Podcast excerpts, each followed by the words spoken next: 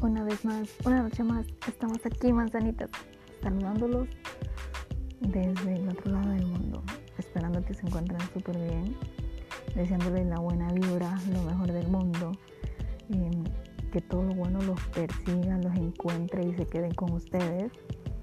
Y pues, ¿qué más? A contarles una historia más. Una historia más en la que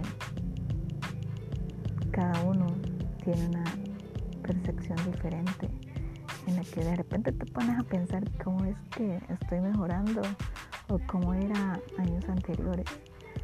Y aparte de ser una historia, también es un evento en la que tú decides cada día si ser una persona agradable a ti y ante los demás. O ser todo lo contrario, de repente te cansas un día y, dices, bueno, voy a reaccionar diferente. Pero, ¿qué sucede? Reaccionar diferente.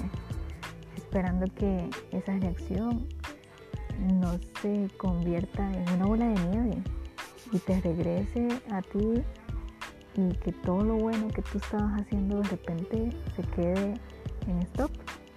Y eso es lo que no te debe permitir. Yo considero que uno de los privilegios más grandes que nosotros tenemos es el de otorgarle quién nos puede molestar y quién no.